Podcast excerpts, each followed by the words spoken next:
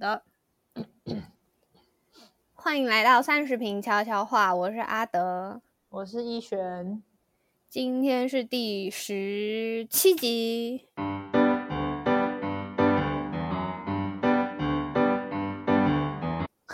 我们上一周聊到了仪式感这件事情，没错，这嗯，其实聊的蛮深的，我觉得有一点往有点走心这样，走心，对，往往心里去的那个方向这样，因为仪式感就是开我们我们知心起来就是开心的东西，所以感觉聊到这个话题是蛮愉快的，没错。但是上上一上一周我们还没有把我们两个的仪式感分享完，其实。对，就是我们就有很，我觉得不同时期会有可能会有不一样的仪式感。那你还有以前的仪式感吗？就现在现在已经没有，但以前做过的仪式感。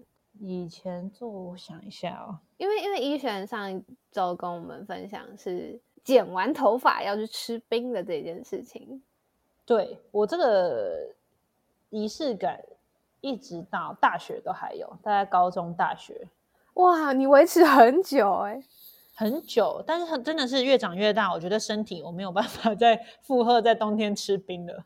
OK OK OK，所以就暂且，我们先暂且就是停止这个仪式感的部分。嗯哼，然后我不晓得阿德是不是这样的人，就是我个人是喜欢并且有仪式感习惯的人嘛，于是我也蛮喜欢过某些特定的节日。哦，像是什么节日？像是我很喜欢过圣诞节哦，我也很喜欢圣诞节，但我本人没有任何宗教信仰，所以有时候过圣诞节会让我觉得有点不好意思。为什么不会啦？谁现在有过圣诞节的人，有信仰的比没信仰的少吧？也是啦，也是。嗯，当然就是我个人非常喜欢在，因为你看，就是圣诞节冷冷的天，然后。我本人又很喜欢，就是圣诞灯泡那类的所营造出来的感觉。我也是，而且好多影视作品的圣诞节都拍的好棒。没错，我不知道，比如说夏天你要去过节，大家团圆，我就觉得好热。对，因为我们是亚热带地区的国家。对，但是我想到，就是当然都是影视作品啦，就是夏天对于他们而言的那个。仪式感好像就是去去哪里，呃，避暑，嗯嗯，然后有比如说去溪边、去河边的那一种回忆，嗯，所以我就觉得，在不论是在作品当中，不论是戏剧、影视作品，或者是文学作品，甚至是我们实际出国所感受到的，我就觉得所谓的季节感很明显，这件事情似乎也会造就仪式感，感觉会诶。因为我朋友就跟我分享过，日本是一个四季变化很明很明显的国家，然后造就了呃日本人我们众所皆知嘛，很多仪式感，然后跟他们是整个呃结构社会结构都会有这个季节的气氛转换的营造，就是包含商店街啊卖的东西、使用的食材啊，都会都会跟季节。不一样而有所改变，这样真的就是回过头来，就是我觉得比较可惜的是，虽然台湾季节也算分明，就冷非常冷，热非常热。对，至少我们有两个季节，泰国只有一个季节。没错，有泰国就是它可能在水汽的那个分野上比较明显，就是干季跟湿季。嗯嗯嗯嗯。但我想到台湾其实也有一个仪式感，就是吃火锅。嗯，就是大家全体。国民共享的一个仪式感，就是，但是我认识很多人是夏天也在吃，哎，也是，尤其是台中人啊，真假的？台中，你知道台中半凌晨两三点，那个火锅店还在排队，好惊人哦！我觉得超级了不起。哎，那你要分享你怎么过圣诞节吗？这就其实该怎么讲，就是说我很喜欢过圣诞节，我也很向往过圣诞节，但是因为早期家里。管比较严，所以我基本上在成年过后，我都没有办法跟朋友一起一起出门过什么节日。嗯，然后我印象最深刻的是，我二零一七年的时候，我去美国找我的朋友，他他去那边工作，然后我们就我们是国中同学，就是呃非常要好，然后我们就一起过去。然后那时候刚刚好是圣诞节，然然后我一直以为去国去美国过圣诞节，我说哇，童年的梦想之一这样子。殊不知，因为圣诞节等于就是像我们的春节嘛，所以其实大家就是回，大对大家都回家，然后其实城那个 downtown 也非常冷清，嗯，然后也没有什么可以逛的店啊，然后你说餐厅什么都没有。但就是因为这个样子，所以我们几个朋友就自己煮饭来吃，然后就是开经过，就是大家住宅区的时候，它外面的那个圣诞装是真的有够夸张，他们会有种尬广的感觉。你这样，我再多一个，然后再多一个，这样对，感觉不夜城那样，因为所有就是一直亮很亮这样子。然后 那一次是我第一次印象最深刻，跟朋友一起过圣诞。但是在那之前的话，就是可能我自己会有一个小小的，比如说泡一个杯热可可，然后啊，我在圣诞节的那一阵子，我一定会自己放圣诞歌听。哦，嗯嗯嗯，我非我非常喜欢就是圣诞歌曲带的那个感觉，嗯，就是我在还没有办法很达到自己很理想那种过圣诞节的方式，自己。所营造的一个仪式感，然后我也非常喜欢哦。然后不管有没有外出，我自己都会穿红配绿。啊，你自己有 dress code？Yes，好赞哦。对，就是我针对圣诞节的一个小小浪漫的坚持。因为我们家是我我个人没有受洗，但是我们家是小时候在教会长大的那种，所以圣诞节通常我都会在家，对，就是会回家这样。然后，而且我也很喜欢圣诞节，但是我觉得出社会之后有一点点，我觉得很不甘，很不甘心，但是有点被一个另外一个东西盖过去，就是交换礼物。那交换礼物当然跟好的朋友玩非常好玩，但是当你是一个社交场合，比如说公司，然后他就是强迫大家要参加交换礼物，我真的觉得这个东西对我负担好大，就是我最讨厌被强迫的社交场合，然后。就就把这个节日弄得乱七八糟，然 后我本来想要安静过节的那个心情也没有办法达成，然后我就，唉，越来越没有那么喜欢圣诞节。圣诞节，对，但但当然，在我心中我还是很喜欢这个节日，但就是现在开始到快要接近这个节日的时候，会慢慢有一些负担感出现。懂，因为我个人也非常讨厌交换礼物，真的，真的。就是一个制，好像制造乐色的场合啊。对啊，交换什么礼物啊？我们来交换工作吧。你确定你要交换工作？那些那么雷的人，你要跟他交换工作？就是说我就不用做事啊，换成他们的工作的时候，我就 每天发脾气，发脾气，嗯，来公司发脾气，那也蛮好的。没有，因为他们就是你知道很多花样，现在年轻人就是。什么要定一些主题呀，然后要定一些你要写关键字让别人猜你的礼物啊，然后再定一些可以换礼物跟抢礼物的规则，好累，无法开心哎，真的无法哎。我觉得如果是女高中生让彼此玩，我觉得还开心一点。就我们在女校的时候，我一直是这样子。嗯嗯嗯嗯嗯，我懂。可是可是这个是进入一个工作场合这样子。你又要担心自己开那个玩笑会不会开过头，又要担心自己送的礼物会不会难登大雅之堂之类的。哎，我觉得职场真的是合得来就很开心，就是像交了另外一群朋友，然后一起玩的时候就是跟朋友玩的感觉。但当你没有合得来的时候，不不是跟朋友玩，就是纯社交，就是纯社交，大家懂吗？就很累。而且这个社交也对了，我就觉得有时候这个社交可以不必要，你知道吗？对啊，你圣诞节对谁有好处？可以不要交换礼物，你可以说啊，大家带一道菜，大家一起来公司聚餐，这种也可以啊。我就什么都不想跟他们进行，我圣诞节就可能只想请生理假。好棒哦，这是你新的仪式感。每年圣诞节都要请生理假，给自己放一个假，这样子太棒太棒。你你这样算那个也算是合理啊，那个那个规律。怎么会合理呢？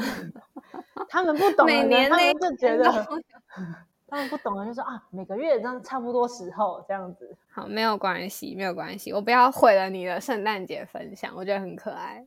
好，谢谢。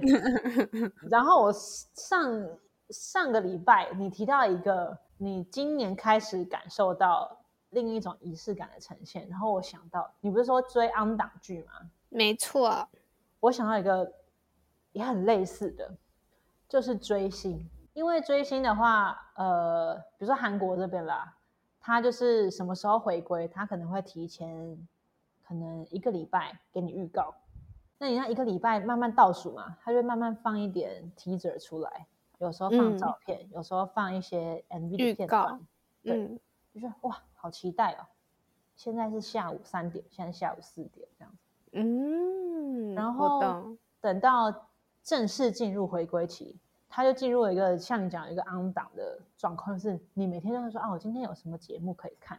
那你会放在什么时候看吗？就比如说，我就是下班才能看，我午休绝对不能偷看，这样。会，我以前大学的时候，我会设定说哦，但是有的时候是追 live，那个 live 就没有办法。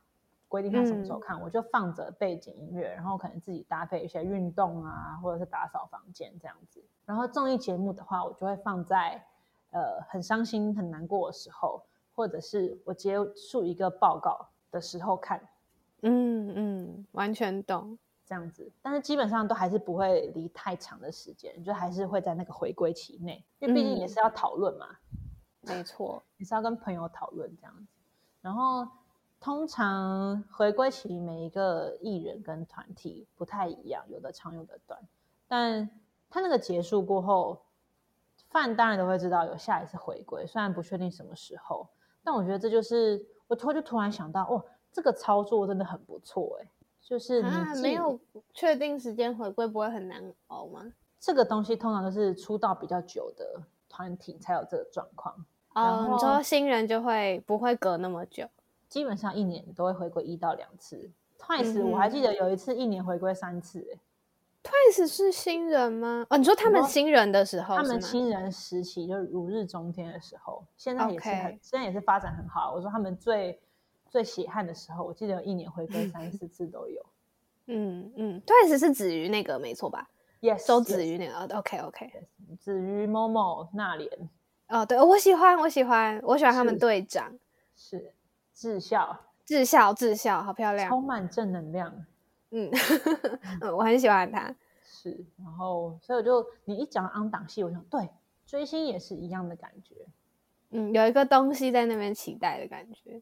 嗯，而且我自己作为饭，我有时候也会有一种，比如说我跟用了同个说单品也好，比如说我是手腕，然后其他手腕同时也在注目这个回归。虽然我们彼此不认识，但是有某一种默契在。然后，当我可能今天我偶像今天有他们不是都会有什么应援嘛？嗯嗯。然后我可能在国外，他们应援可能是用美式咖啡应援。那我在国外喝了美也喝喝了美式咖啡，我就那时候啊，那时候会有一个不知名的喜悦。哦，我我懂，我懂。嗯。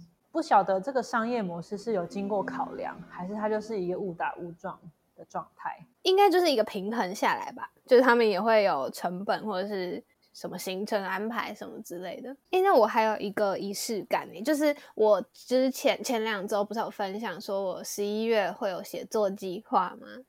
然后这个是我跟我自己的约定，没错。那另外一个就是在我完成写作计划的时候，如果我十一月真的，一十一月一号到三十号都没有请假，都每天真的有发布文章的话，我过完这个月，十二月我就会去买一件饰品给我自己。就是我是一个没有很会打扮的人，就是我是，比如说我上班也不会化妆啊，然后尤其是疫情之后，我一年化妆的次数可能就是五次以内这样，然后我也不是。会做指甲，或者是有染烫头发，就是我不是一个很会打理外表的女生，但是所以我的饰品或什么的也都没有很多。但是每年十一月过完以后，我就是会去买一个饰品给我自己，然后呢，就是我的仪式感。我也不知道为什么是饰品，可能就是呃某一年完成的时候特别想要饰品，然后隔年就会发就会想到说，哦，去年我买了一个项链给我自己，那我今年感觉可以买个戒指给我自己。然后就变成一个仪式感，有点像是 RPG 在收集装备哦，那最后不知道会变成什么。你就是获得称号啊，从未请假的写作勇者。OK，很棒，很棒，我喜欢，我喜欢。对，但因为我今年没有想到什么品相，所以就是欢迎大家提供给我，还有什么饰品可以买。饰品的部分，嗯那重复的呢？比如说你已经买过项链给你自己了，你还会再买项链吗？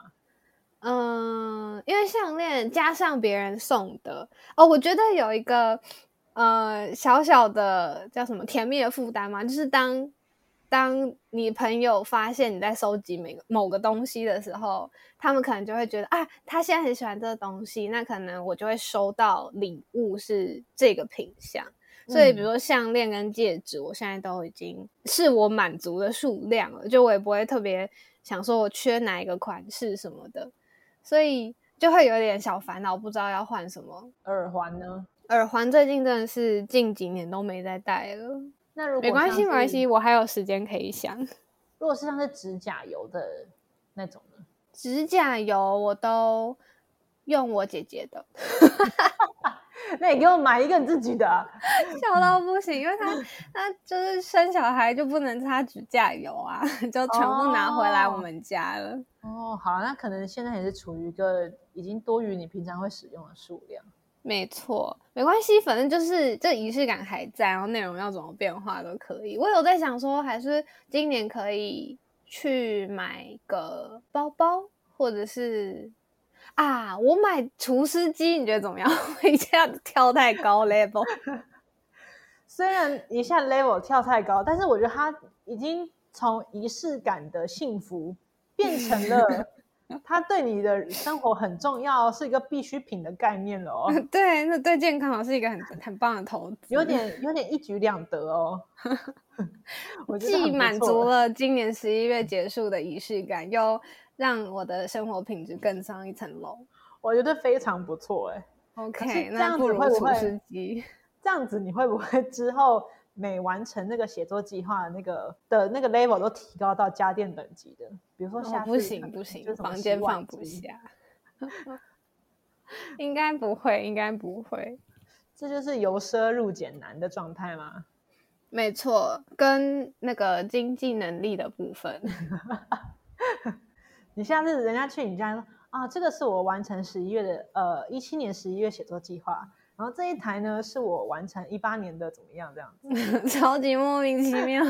没错，没错，但但反正就是，对啊，你看大家看我们现在聊这个就可以聊得这么开心，因为这就是一个放在前面的期待。那你有认识那种没有什么仪式感的人吗？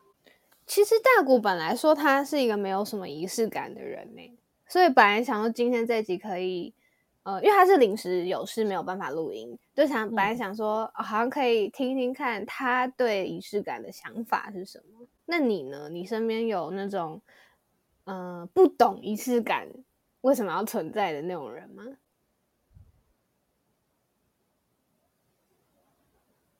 有，他们会觉得有点浪漫化，嗯，嗯，然后浪漫的原因应该就是我们一开始说的，不是必要的，不做也不会怎么样。对，但这个浪漫他们讲的也没有错啊，因为本来这一个行为就是我们赋予了它的一个意义，那这个过程本来就是一个浪漫的过程啊。嗯嗯，我懂，但是你知道我的个性是非常现实的，然后所以所以对我来说，他一定会给我一个什么东西，那那个东西就是好心情。我我想到了，我想到，因为你这句话，我想到为什么有的人没有没有仪式感，嗯。他们可能不认为他们有些行为带给他好心情的那些行为，就是所谓的仪式感。哦，可能一来是嗯他的仪式感的定义跟我们不一样，二来是他可能觉得他还有其他事情可以让他获得喜悦，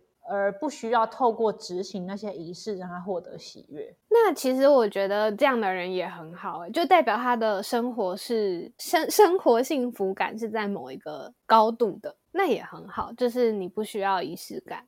可是我在思考一件事情是，这个只是我推论，只是我的嗯推论，就是需要且会营造仪式感的人，是否他在感受度上比较敏感跟纤细，所以他能够感受到他赋予赋予意义的过程当中所带来的喜悦，但同时他也需要这个行为，因为他比较容易在生活当中感受到一些情绪的波动。我觉得我很认同、欸，就是嗯我觉得你要看见仪式感跟建立仪式感，就是你要打得开，你要看得到这么细的东西。就如你每天就是就是你知道风驰电掣的呼这样活过去，再呼这样活过来，我真的很难很难看到这么小的东西。但是所有事情都一体两面的嘛，很容易笑的人很容易哭，所以就是如果你够敏感，可以因为很小的事情开心的话，那很有可能你日常生活中也很容易因为很小的事情受伤。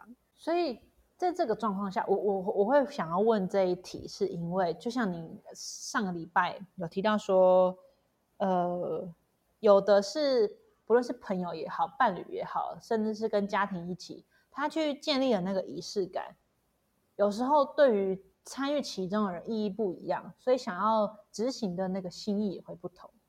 嗯那这时候就会带来了呃失望跟期待落空的状况。嗯然后讨论到这一个部分，就是所谓的仪式会有仪式感，感受到仪式感的人本身的个性，我就会觉得，所以仪式感是一个很私人的事情，并且它跟其他人建立比较没这么容易吗？我觉得你刚刚讲到前面那边啊，那就是看每个人的个性吧。就是，嗯、呃，人跟人的相处会有很多不一样的冲突来源，但每个人嗯面对冲突的方式都不一样，所以仪式感只是其中一个。可能很多人会因为金钱观有冲突，有些人会因为生不生小孩对，或者是政治关系，就是对在关系之间产生冲突，但那就会嗯回到每个人个性。去处理冲突的方式会不一样。以我的方式，呃，以我的个性来说，我碰到冲突就是逃避，所以就是如果我跟一个人有仪式感，那他觉得不需要的话，我就会把这件仪式感回到我自己身上，那我自己来就好，就是嗯嗯我就不会强迫对方跟我一起有这个仪式感。但有些人的个性可能就会觉得啊，我们要协调磨合到最后一刻，那他们可能就会有很多很多的讨论，这样。嗯，对，所以我觉得，嗯，虽然我们两个都会比较倾向仪式感是自己的事情，但或许有些人就是会觉得跟不同的人建立仪式感也是很好的生活方式。那他们去处理那些冲突，可能会比我们积极。对，而且确实去处理那些跟别人建立的仪式感，我觉得某个程度上，比起我们自己建立我们自己的还要累很多。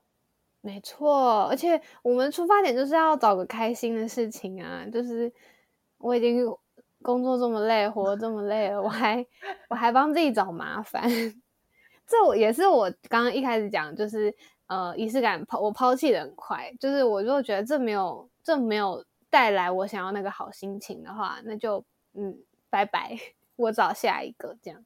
所以你觉得习惯是抛弃得掉的吗？我觉得习惯很难，但是仪式感就是一个小东西，我要做不做，这样就是不需要有压力。但如果它变成习惯，然后它戒掉很困难的话，你就不要戒啊。如果它不是会对你有伤害的事情，就代表你去做这件事情没有很很耗费，你要提起一个什么，而是自然而然做到的话，那就没关系啊。但因为这个前提的，我们这个的前提是在于仪式感全然对我们而言都是有益的跟正向的，在心情上。嗯嗯，但我相信，可能对有些人而言，有的仪式感是让他怎么说，痛苦但快乐者的东西，哦，像是什么啊？好难想象哦。比如说晕船，嗯哼。晕船很开心吧？但晕船是仪式感吗？晕船对我来说不是不必要、欸，就是因为没有办法。他对嗯怎么它是那就是那个状态。对，他是一个不得不为的状态。嗯，没错，嗯，对耶。没关系，大家都可以对仪式感有自己的定义。如 果有人觉得晕船也是他人生的仪式感，那就是那就每是次 每次一定要晕一次那一种。我每年夏天都要晕一个人，那也很不错哎，我也觉得还蛮有活力的。就很像收集十二星座的伴侣。哇，那不如我今年十一月结束来晕个船好了，晕船是可以这样安排的吗？好像很难哦。这样对，这就是讲到我们一开始的重点，就是仪式感可以说来就来，但是晕船没有办法，没错，所以不能。我们我们找到我们突破这个定义的盲点，就是没错，晕船不能成为我们的仪式感。OK，好，那我十一月结束还是去买个针织外套好了。针织外或是除湿机，OK，厨师机也不错对，好的，对啊，我觉得算是少数门槛低，然后你有决定权，然后目前讨论下来，感觉是没有什么缺点的东西，是不是蛮值得大家尝试一下的呢？我觉得它唯一的缺点对有些人而言就是麻烦啊！你为什么一定要穿粉红色呢？为什么为什么你可以穿一般的衣服，你为什么一定要穿红配绿呢？这么麻烦。但就就是当你觉得麻烦的时候，你就放过自己，好不好？那个礼拜就不要穿，你那一年就不要穿，没没有错问题的，人生不用那么用力，好，我找不到仪式感不好的地方了，很棒，很棒，我找到不错，还不错，推荐给每一个人。OK OK OK，很快乐的那个结论，它是啊，真的，大家可以去找找看仪式感，让你的四点钟很快乐，这样。四点钟很，嗯，你可以期待，然后也可以让你觉得那一天不太一样，但是那个不太一样又不用做出非常大的动作啊，或者是付出。也希望如果有一天三十平可以成为某个人的仪式感，那也感觉蛮好的，就像播音对我来说一样。嗯，那你觉得他，你希望那个人是在什么情情况下听我们的？哇，什么情况下哦？你知道，其实一开始我们讨论礼拜二更新这个节目的原因，就是因为我最讨厌礼拜二，因为我觉得可能礼拜一还有刚放完假，那个飘飘感还在，然后礼拜二就是真的完全在工作状态下，然后你往后看还有四天要过。我觉得礼拜二是我最讨厌的，所以我是选择在礼拜二更新我们的节目，有个期待的东西这样。所以如果有人可以在这个礼拜才过了一天，然后觉得很绝望，觉得我撑不完接下来四天的时候，选择打开三十瓶，这个情境，我觉得我会蛮欣慰的。嗯，他就听一听，发现有更厌世的人。没错，有更可怕的职场，有更可怕的身体状况，这样，所以每个人都会过去的。这样，这个设定本身就很浪漫。顺道一提，我最讨厌的星期是礼拜四。为什么啊？不是快放假了吗？就小时候就一一方面，小时候是都二四补数学，然后又要升旗，二四要升旗，然后二四是整天。那、我就觉得礼拜三很开心，礼拜三不都说什么小周末吗？然后礼拜五隔天就放假了，我就觉得那中间为什么有个礼拜四呢？那为什么不每天都是礼拜三呢？每天就礼拜三的话，那礼拜三就不特别了嘛，你懂吗？啊，就跟狐狸说的一样，那就没有节日了。那就没有节日，每天都是节日，那就是没有节日，所以每天都是嗯半天，就没有礼拜三存在的必要。嗯，对，然后对我而言呢，我的那个历程是礼拜一很厌世，然后礼拜二我就觉得好吧，我要振作，我要打起精神了。然后礼拜三说好，我度过了礼拜一跟礼拜二，我也打起精神了，我很棒。然后来个礼拜四，那分明就是在打我一巴掌嘛。哎、有哎、第二次打击的感觉。对啊，就是我好不容易已经撑过了，然后你又再给我一个礼拜四，那你为什么不直接到礼拜五就好？你欺骗我感情嘛，玩我嘛，真的哎，对不对？我最近也是在学习二次打击这件事，不是棒球哦，是是，对，就是当你恢复之后的第二次低谷这件事情，真的比第一次困难很多。但是当你跨得过去，你就会成长超级多，好不好？跨过礼拜四，对，但是如同一二三四五六日有第二次的低谷是正常的，OK，对，所以不论是谁经历过第二次低谷，你要相信这是正常的，而且你们会度过的。那你现在还会讨厌礼拜四吗？我现在是每天都很讨厌 我本来想说，那我们可以帮你的礼拜四也找一个仪式感。礼拜四的仪式感，我觉得 on 档的任何东西真的都蛮棒的，就算它不是 on 那一天，你也可以把它移到那一天。不管是 podcast 或者是 YouTube 频道，或者是你喜欢的就是可能韩国综艺什么的。我现在礼拜四没有那么厌世，可能因为没有数学课了，也不用升旗了。也当然不用升旗，没有数学课，也没有整天。可是因为每天都是整天，所以整天就不再特别了。你就度过了整天，对，很好很好，保持你生活中的期待，然后建立任何让你舒适的仪式感，这样。嗯，我觉得人要习惯自己在一个不要说很开心，我觉得是一个舒适。你觉得自己在这个世界上，在这个状态，你是很自适的，你是觉得理所当然，且觉得很平静的。我觉得人要很习惯这个状态，不断练习。嗯，我最近才在李克太太那边看到，呃，我觉得很有道理，就是平静比快乐重要。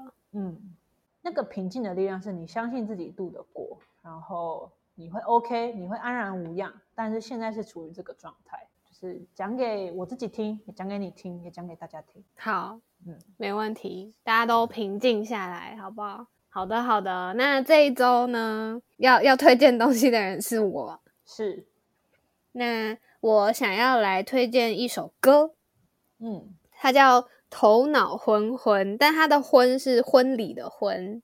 然后它是我之前在追的一部也是 昂档的综艺，然后它叫《为你唱情歌》，现在已经完结了。然后就是在完结的时候，他们发表的一首歌哦，那个节目是呃又有配对又有音乐创作，就是蛮青春的一个实境节目。然后这首歌是里面的参与者叫鸭皮跟另外一个叫兜兜的一个男生一个女生写的歌。那他们两个是原本就是完全不同风格的创作者。鸭皮就是大嘻哈时代那个鸭皮，所以他就是写一些很凶的客语饶舌，客语是他的特色。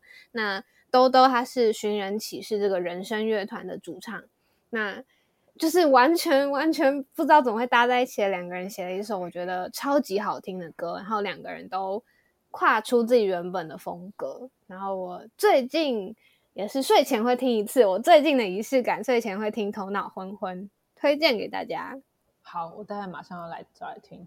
结婚的婚，这样头脑昏昏，头脑昏昏，很可爱的歌。好诶，好的，那这礼拜就这样子喽，谢谢大家，拜拜拜拜。